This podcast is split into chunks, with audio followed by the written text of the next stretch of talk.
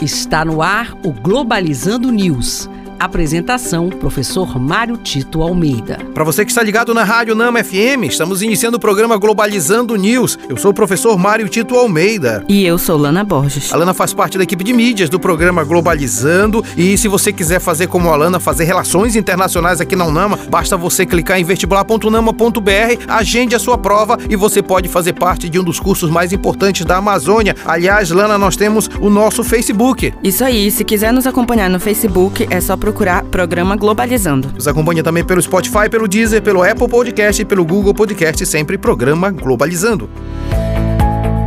Globalizando notícia do dia. Do jornal Global Times, China. Líder político chinês Xi Jinping e presidente russo Vladimir Putin formam laços estratégicos e prometem apoio mútuo em ligação telefônica. Apesar de pressão ocidental, China segue com parceria e confiança sólida com a Rússia. O teórico de relações internacionais Joseph Nye diz que, na verdade, a hegemonia no mundo já foi da Ásia e agora estaria voltando para a Ásia depois de um, um tempo onde a hegemonia ficou na Europa e nos Estados Unidos. Essa relação cada vez mais estreita entre China e Rússia mostra exatamente que há uma disputa de poder no mundo. Enquanto os Estados Unidos tentam reforçar laços com a Europa e alguns países é, do leste europeu, a China se movimenta no sentido de assegurar uma aliança forte com a Rússia que faça com que esses dois países possam dominar um pouco a dinâmica do sistema internacional. É importante perceber e torcer para que essa disputa de poder não descambe para uma guerra entre os países. Globalizando curiosidades internacionais. Você sabia que a Declaração Universal dos Direitos Humanos foi criada em resposta à Segunda Guerra Mundial?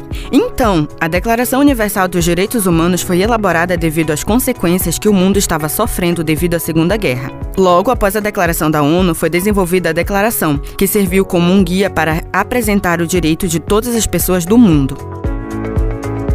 Você sabia que a Declaração Universal dos Direitos Humanos é o documento mais traduzido? Em 10 de dezembro de 1948, a Declaração Universal dos Direitos Humanos era adotada pela ONU. Segundo o Guinness Book, ela é considerada como o documento mais traduzido do mundo, tendo chegado a 360 traduções disponíveis em 2009. E este foi o programa Globalizando News de hoje. Eu sou o professor Mário Tito Almeida e você sabe que pode sempre mandar sugestões de temas pra gente através do e-mail programa globalizando@gmail.com ou interagir nas nossas redes sociais como o Instagram, né, Lana? É isso mesmo. Se quiser mandar alguma pergunta pra gente no Instagram, só seguir pglobalizando. Lana Borges, muito obrigado. Muito obrigada, professor. E fique ligado que nós temos um programa de uma hora de duração todo sábado. Aliás, no próximo sábado, nós vamos falar sobre a violação dos direitos humanos no Brasil e no mundo. Você não pode perder. Será aqui na Rádio Nama FM 105.5, o som da Amazônia. Tchau, pessoal. Globalizando News. Uma produção do curso de Relações Internacionais da UNAMA.